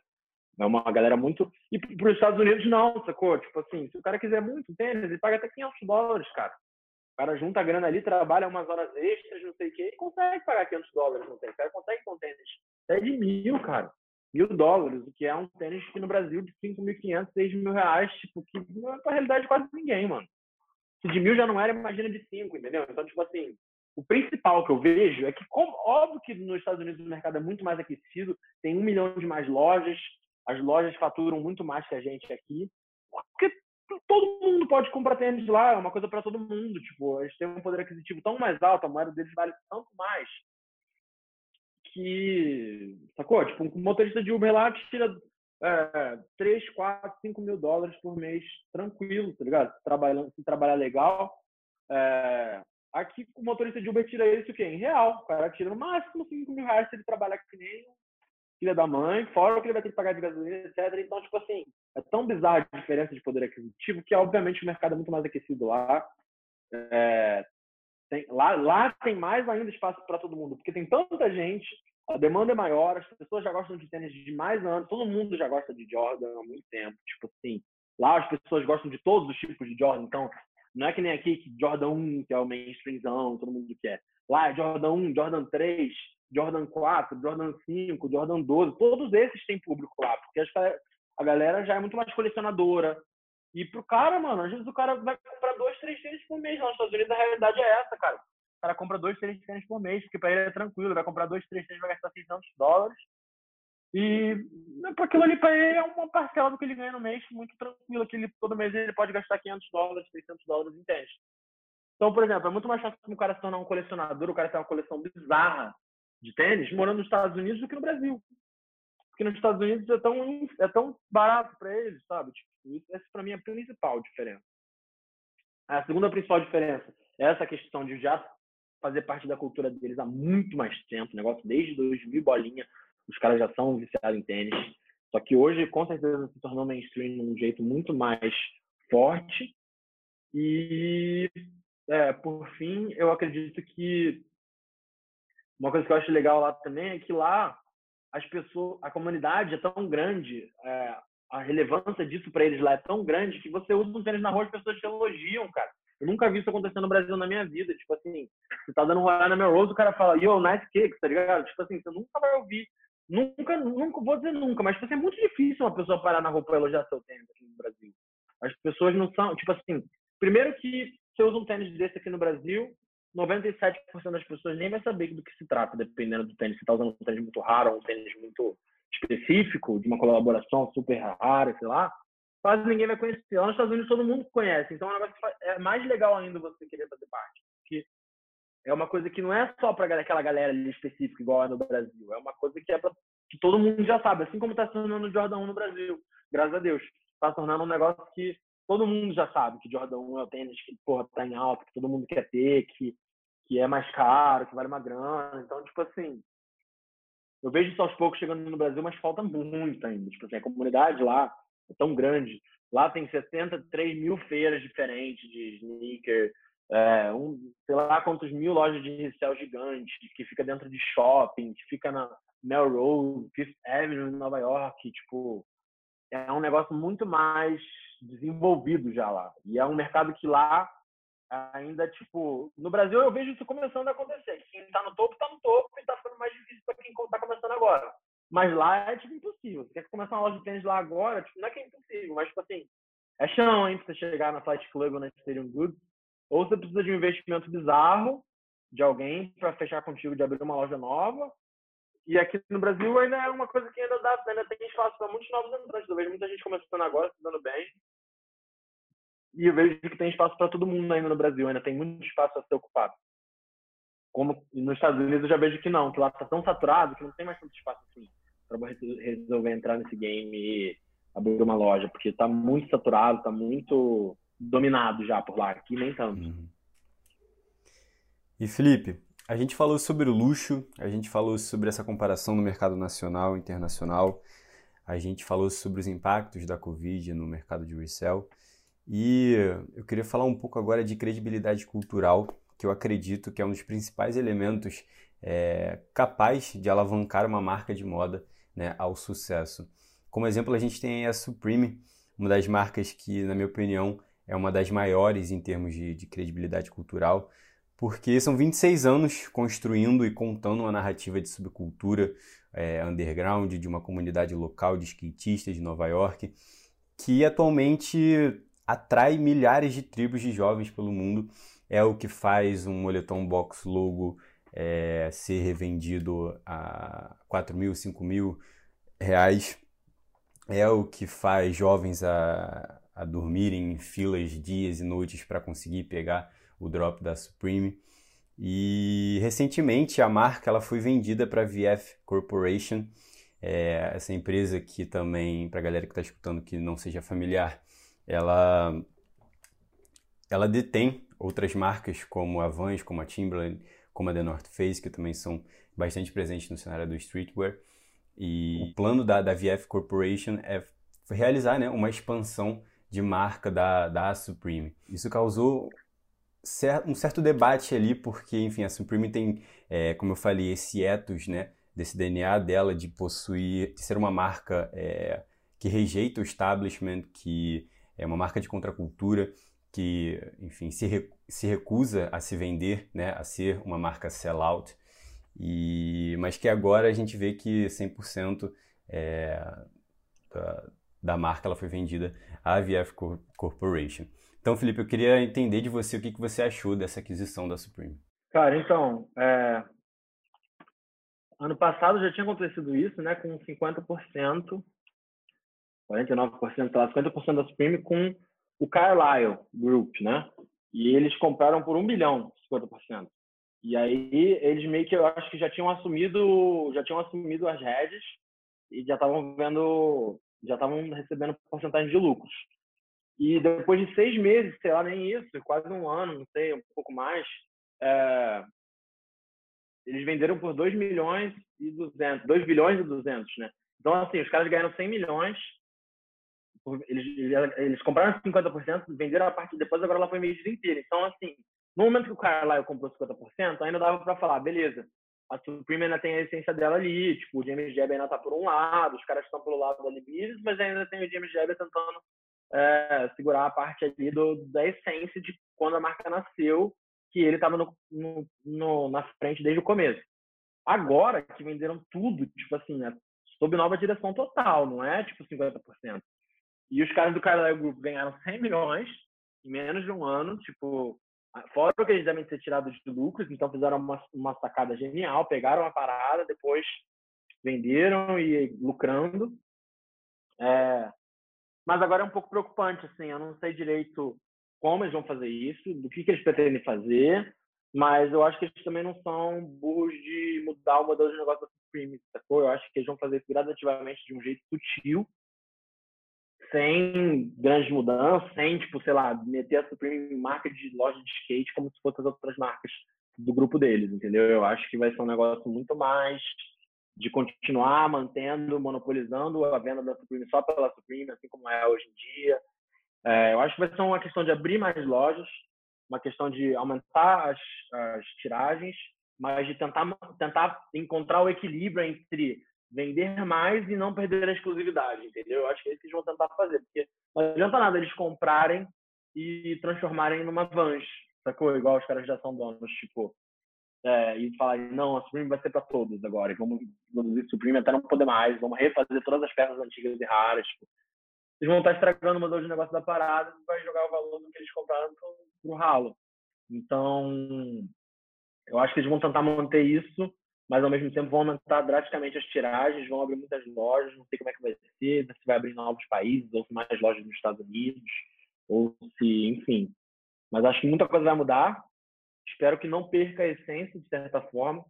É, espero que ainda continue trazendo é, as colaborações e as é, coisas que sempre trouxe, que sempre foram legais, interessantes, diferentes, trazendo essas bagagens culturais nas peças. Espero de verdade, até me dá um pouco de medo, não sei direito o que vai acontecer, não tem muito é, como prever. Só para dar uma, Mas... uma contextualizada para a galera, enfim, que não seja tão familiar com o assunto, é, a Supreme é uma das, das marcas de, de streetwear que, enfim, é, é uma das mais revendidas nesse mercado paralelo do, do streetwear. É, para The Game, para o Felipe, é, é, a principal marca ali de foco em que ele busca, tá tentando conseguir os drops, em que ele busca, tá conseguindo revender. E também para a galera que, que, enfim, não, não sabe como é que funciona esse modelo de negócios da Supreme, né?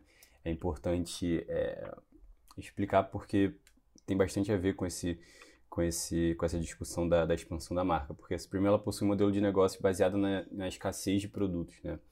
Que, enfim, toda quinta-feira existe o drop de coleções e super limitadas, que, enfim, acaba construindo uma, uma aura de exclusividade ali da Supreme que faz o, que faz ela ser é bastante requisitada, bastante valorizada.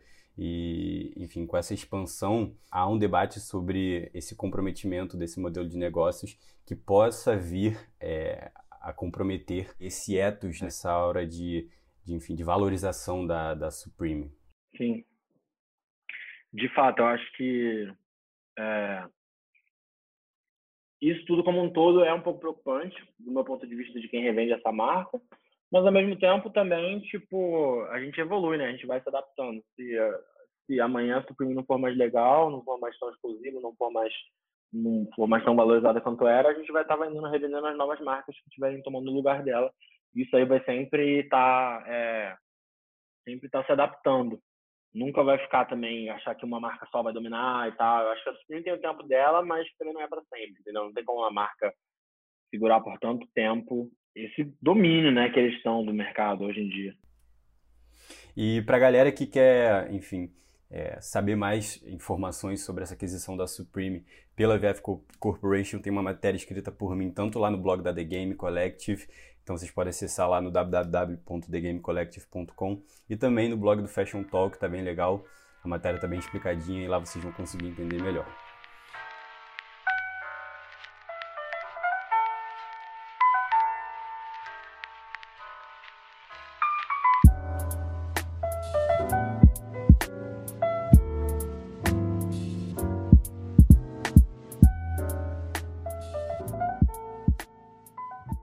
Felipe, como a gente falou, é, essa disseminação em massa né, de marcas de streetwear é, e um desejo cada vez maior pelos produtos, é, é, inevitável que, paralelamente, o mercado de réplicas ele comece a se aproveitar né, desse hype. É um mercado que, enfim, já existe há muito tempo, principalmente com marcas de luxo, mas que, enfim, agora com esse, com esse boom do, do streetwear, tá, tá, tá bastante presente é, nesse mercado de, de revenda também. E apesar de, de pirataria, de, desse, dessa venda de, de, fakes, ele ser crime previsto em lei, essa aquisição de produtos falsificados ela cresce a cada ano. Então eu queria entender de você qual é a sua visão sobre essa relação entre o streetwear e o uso dos fakes. Cara, eu acho tudo muito bizarro, assim. E eu acho bizarro como que algumas pessoas, tipo, é, justificam isso, falam assim, ah, eu não tenho poder aquisitivo para ter isso, não é justo que eu não possa ter. Cara, desculpa, bem-vindo ao capitalismo, cara. É óbvio que não é justo que eu não possa, óbvio que é justo que eu não possa ter, porque aquilo ali é para quem tem. É tipo, é, você, aquilo ali é uma conquista, sacou? Tipo assim, sei lá, um tênis de 10 mil reais. Para você ter um tênis de 10 mil reais, é porque você tá trabalhando que um desgraçado, cara. Ou porque, tipo, sei lá, enfim, porque sua família tem dinheiro, mas, tipo assim, todo mundo batalhou para ter aquilo, sacou? Tem gente que talvez não tenha batalhado porque nasceu já com aquilo. Mas, tipo assim, o negócio, querendo ou não, faz parte do, do capitalismo ali, da cadeia alimentar. Aí eles querem justificar falando que, ah, eu não tenho dinheiro para ter aquilo, então para mim é tudo bem usar falsificado, porque é o que cabe no meu bolso. Não, cara, tem tantos tênis maneiro que é, cabe no seu bolso, você precisa usar o que é que vale 10 mil. Você quer fingir que você tem o dinheiro para comprar o que é de 10 mil. Por que você não compra o que cabe no seu bolso, cara? Tem tantos legais que cabem no bolso, só que aí o hype, né, essas coisas estão consumindo tantas pessoas que elas querem ter de qualquer jeito a coisa, mesmo que ela não tenha dinheiro, ela quer ter. E aí é nessa que entra os falsificados, entendeu? E aí o que ferra também é que tem muitos artistas, influencers, que se dispõem a fazer parceria com essas lojas, cara. O negócio é crime. Tem muitas lojas que vendem falso por original, como se fosse original. E os artistas vão lá e divulgam, cara. O negócio é falso por original e querendo ou não, para mim, esses artistas, essas pessoas que divulgam, são cúmplices. O negócio é crime, o artista que recebe, faz parceria, que divulga, está enganando os seguidores dele, está enganando a comunidade dele, porque a pessoa vai lá, vai confiar na credibilidade dele, vai comprar um negócio achando que é original, que é falso, que é de qualidade ruim, que pode te trazer problemas até é, para coluna e tal, esses tênis que tem sola feita de materiais diferentes, que são falsificados. Então, tipo assim, eu vejo isso tudo como uma coisa muito muito ruim, muito ruim no Brasil. Aos poucos está melhorando, aos poucos tiveram várias pessoas que se posicionaram e que tentaram ajudar é, nesse mercado, que tentaram combater, tentaram fazer as pessoas terem um pouco mais de, de Simon Call, né, cara? Porque isso é, é crime. Por que tá apoiando isso? Porque tá, tipo assim, as marcas também, cara, ao mesmo tempo que é um negócio que infelizmente, sim, algumas coisas são só para quem pode pagar. É, as marcas também fizeram um esforço bizarro para lançar aquele produto, para poder fazer aquele produto exclusivo, para fazer aquela colaboração. Todo o valor de marca que a marca tem no produto valer aquilo tudo é porque a marca também, as pessoas que estão por trás daquela marca também suaram. Então, assim, toda a credibilidade, tudo que a marca fez para estar onde está, você vai jogar de ralo, vai, vai, vai passar a pena para poder comprar um negócio baratinho ali, poder fingir que tem que você não tem. Então, tipo, eu acho tudo isso muito errado, sou muito contra. É, é, qualquer tipo de falsificação, eu acho que é muito errado. E acho que as pessoas faltam se conscientizar mais sobre isso no Brasil, cara. E é aquilo, tipo assim, você não precisa do hype ou do que está em alta ou do que é tipo super valorizado para se vestir bem, cara. Você pode se vestir bem pagando barato, se vestir bem comprando em brechó, comprando tênis mais acessíveis, cara. Isso aí é o de menos. É, você não precisa ter aquele tênis que custa 5 mil, mas que o falsificado custa 600. 600 você já compra vários legais, cara, que daria para você fazer uma, um fit legal, uma roupa maneira. Então, as pessoas ficam muito atreladas a essa questão do status quo e do status, de querer fingir que tem o que não tem. Isso aí é muito também por causa do Instagram. Todo mundo quer fingir que tem o que não tem no Instagram, quer fingir que vive o que não vive, quer fingir que é mais rico do que realmente é. Então, tipo assim, as pessoas estão ficando meio doentes, cara. Comprar um negócio de procedência duvidosa, falsificado, só para é muito mais para mostrar para os outros do que para si próprio, do que porque acaba que esses tênis, essas coisas mais caras também são realizações pessoais, cara. Às vezes você você fez, você conseguiu ser promovido, você, tá ganhando, você ganhou um dinheiro legal fazendo um trabalho que você fez e tal, e pode se dar o luxo de comprar uma coisa dessa. É uma conquista, tá ligado? Não é para qualquer um. E quando você compra falsificado, você não está conquistando nada, cara. Você só está sabotando tudo. Você está sabotando a marca, você está se sabotando, você está se enganando, você está tentando enganar os outros fingindo que você é uma coisa que você não é, ou que você tem um dinheiro que você não tem, que você tem um estilo que você não pode bancar. E assim, é, por um lado a gente tem essa fomentação né, do consumo, eu acho que é, enfim, esse mercado paralelo vem muito disso, dessa fomentação do consumo dessas marcas, é, dessa exclusividade e tudo mais.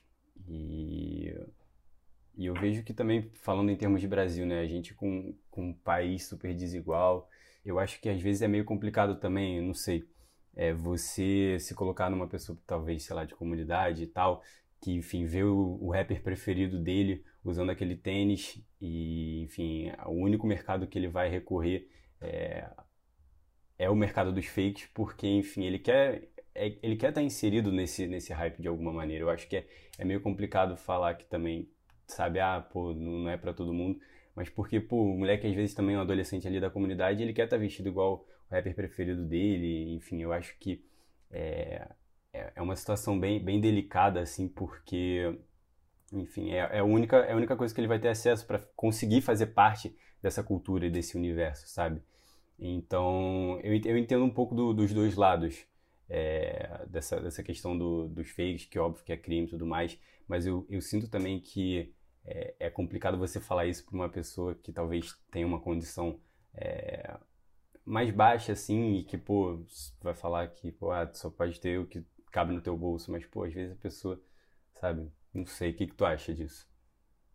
Tipo assim, é, eu acho legal, por exemplo, agora o Matuê fez uma merch dele, tá ligado? Então ele deu essa, essa oportunidade de da galera ter, porque, que nem você falou, aí o cara vê só o Matuê lá usando um monte de roupa, cara. Aí ele quer poder ter as roupas que o Matuê tem, mas ele não tem o poder aquisitivo. Então, por exemplo, isso é uma alternativa legal. O cara lança uma merch dele, para todo mundo que é fã dele poder usar as peças da, de uma coleção dele e tal. Mas, tipo assim, ainda assim, eu, tudo bem, eu entendo esse lado da pessoa querer se conectar ou querer fazer parte desse universo de alguma forma. Mas às vezes eu vejo até, tipo, tipo, até eu vejo gente que faz resell só para poder ter os tênis.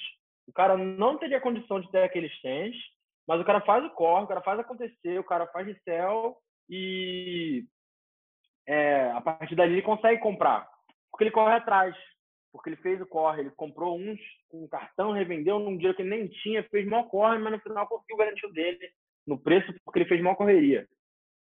É, essas pessoas eu já, eu já respeito muito mais do que quem se esconde atrás disso e fala, ah, não, mas eu não consigo ter dinheiro para pagar um original, vou comprar falso mesmo. vou comprar, o ato do vou comprar falso mesmo é aceitar. É tipo assim, ah, beleza, nunca vou conseguir comprar original.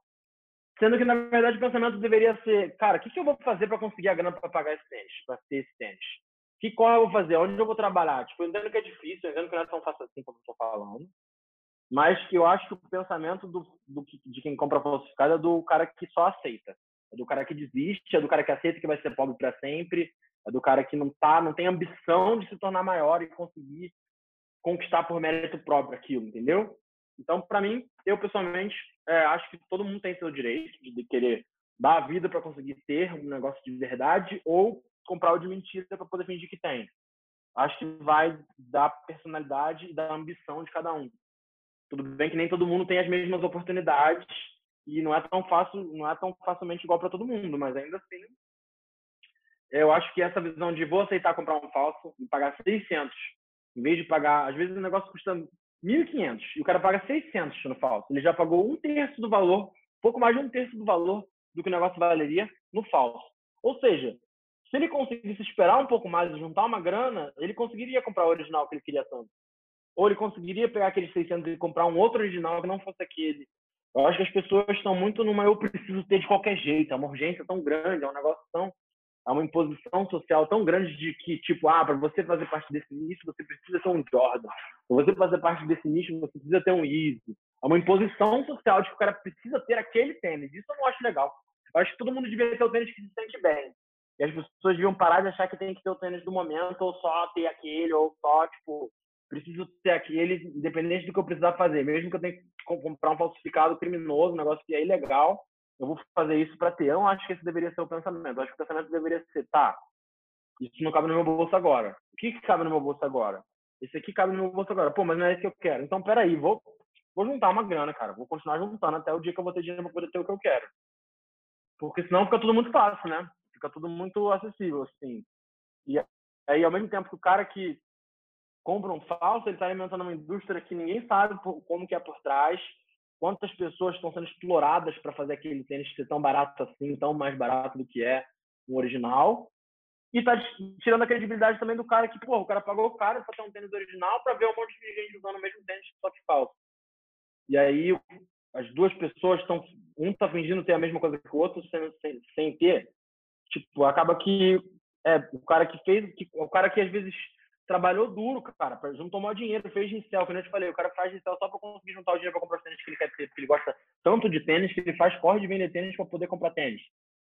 É, tá tirando todo o mérito desse cara que fez mal corre para conseguir um original, para depois ele chegar no rolê e ver um cara com tênis igual dele, só que o do cara é falso e para quem não sabe se ligar vai achar que é a mesma coisa. Tipo, para mim isso é errado em diversas formas. Por mais que eu entenda esse lado aí também, eu acho que é um lado muito conformista, é um lado muito de quem, ah, tá bom, eu nunca vou ter dinheiro mesmo para comprar um original, vou aceitar aqui pagar nesse baratinho, sacou? Tipo, eu vejo gente, Matheus, que tem grana para comprar original, cara. O cara tem grana, o cara, tipo, tem grana de família, o cara trabalha, ganha bem, mas ele fala, não vou pagar isso no tênis, tá maluco? Vou comprar esse aqui, ó, quase igual.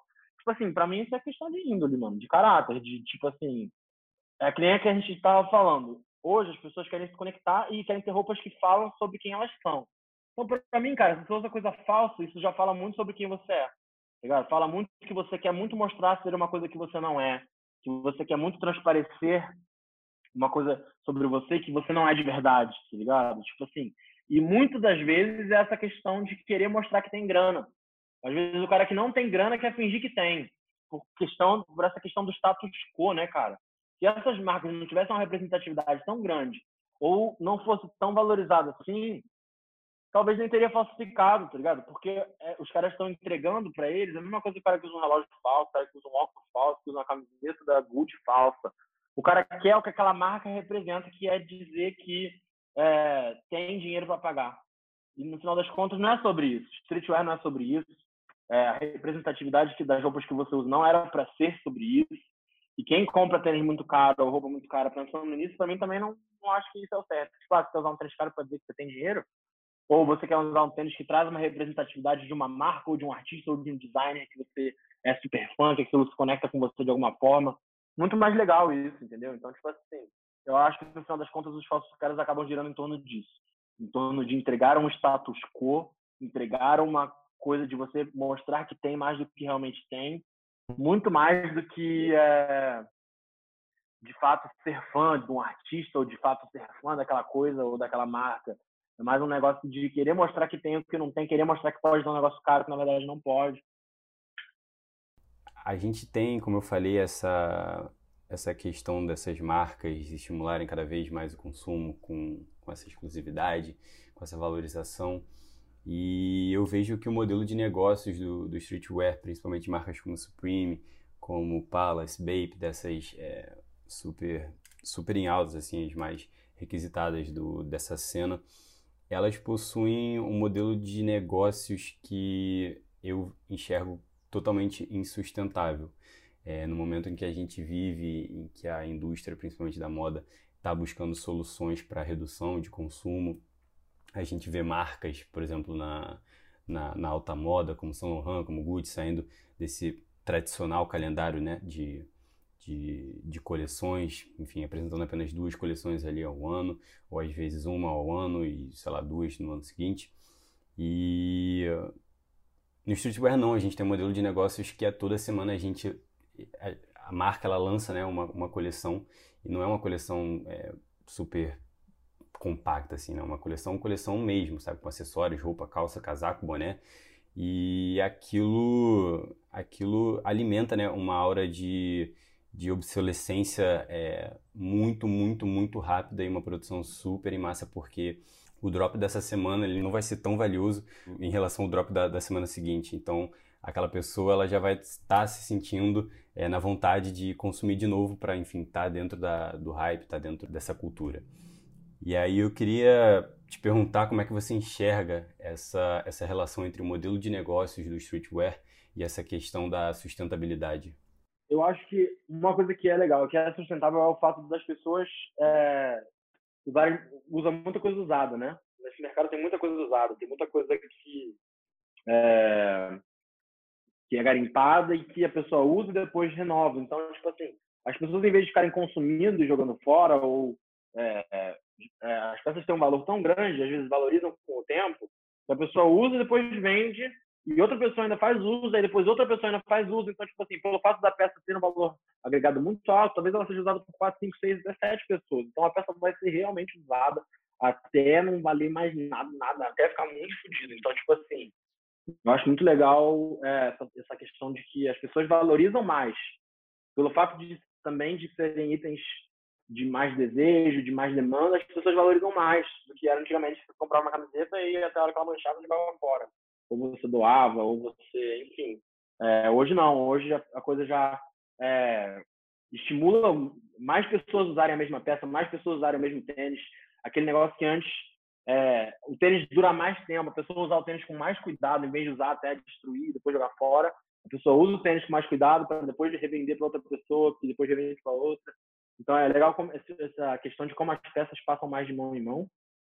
E é legal também é, a forma que muitas marcas de streetwear estão usando suas culturas e suas, e seus, é, seu, seu, potencial, né, seus valores de marca para monetizar em, é, em, favor de instituições sociais, em favor de movimentos, é, como a gente viu na votação agora americana que presidencial, que muitas marcas se posicionaram para ajudar a estimular as pessoas a votarem. Aí como teve no, na, no Black Lives Matter, que também muitas marcas se posicionaram é, contra o racismo e que usaram do seu, do seu, alcance, do seu potencial, do seu valor de marca para é, para estimular, para lutar contra esse tipo de preconceito. Então, eu acho muito legal é, tanto essa questão da sustentabilidade por parte de ser, ser mais reutilizadas as peças, quanto para as marcas usarem dos seus potenciais, de, de suas é, das morais que elas têm para disseminar ideias na cabeça dos jovens e a questão também, por fim, de, da sustentabilidade por parte ambiental, de muitas marcas estarem buscando serem é, 100% sustentáveis, usarem algodão sustentável.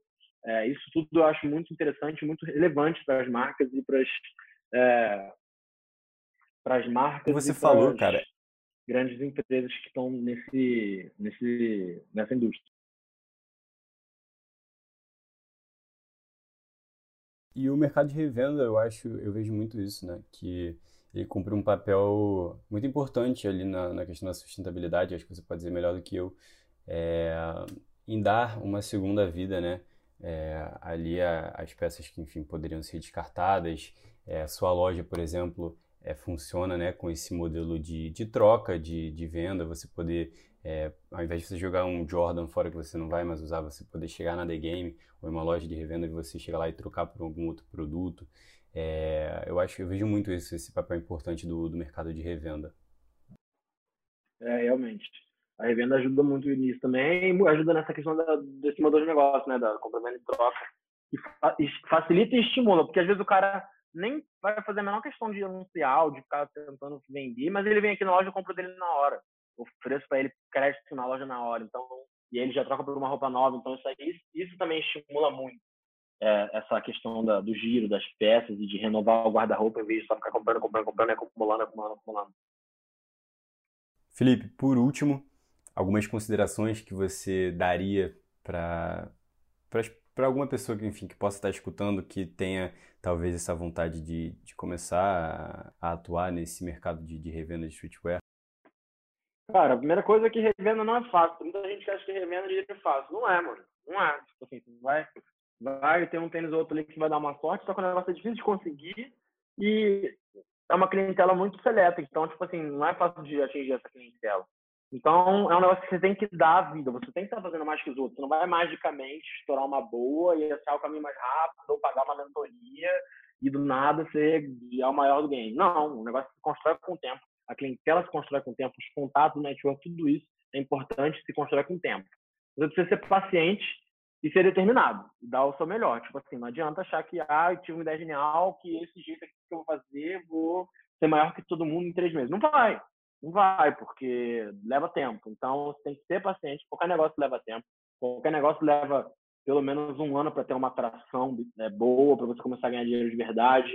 É, ninguém fica rico da noite para dia. Então, da mesma forma que você tem que ter paciência para trabalhar no emprego crescer dentro de uma empresa, você também tem que ter paciência na hora de empreender. Então, os meus conselhos são determinação, paciência e criatividade na hora de é, é, e, no, e também aquela questão que eu falei do, falei do profissionalismo. Criatividade na hora de buscar novas formas de se destacar e profissionalismo na hora de entregar um serviço de excelência. Eu acho que tudo isso são fatores muito importantes para você decolar, mas o principal de todos, como para qualquer negócio, é a determinação e fazer acontecer e fazer mais que os outros e estar tá 24 horas por dia focado naquilo, principalmente no começo. Felipe, muitíssimo obrigado pela sua participação aqui no podcast.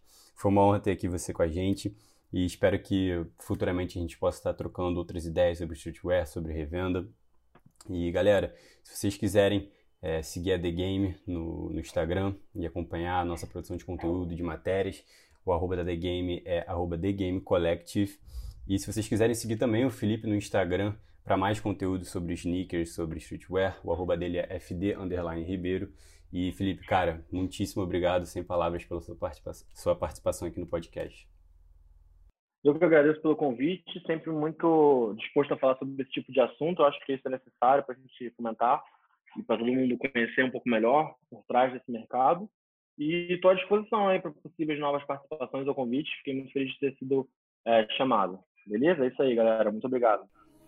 Galera, siga também o Fashion Talk nas redes sociais, no arroba Fashion Talk, lembrando que Fashion com U. Acesse também o site do Fashion Talk no www.fashiontalk.com e eu sou seu apresentador, Matheus Castro. Vocês me encontram no arroba mcastro98 e I'm out. Peace!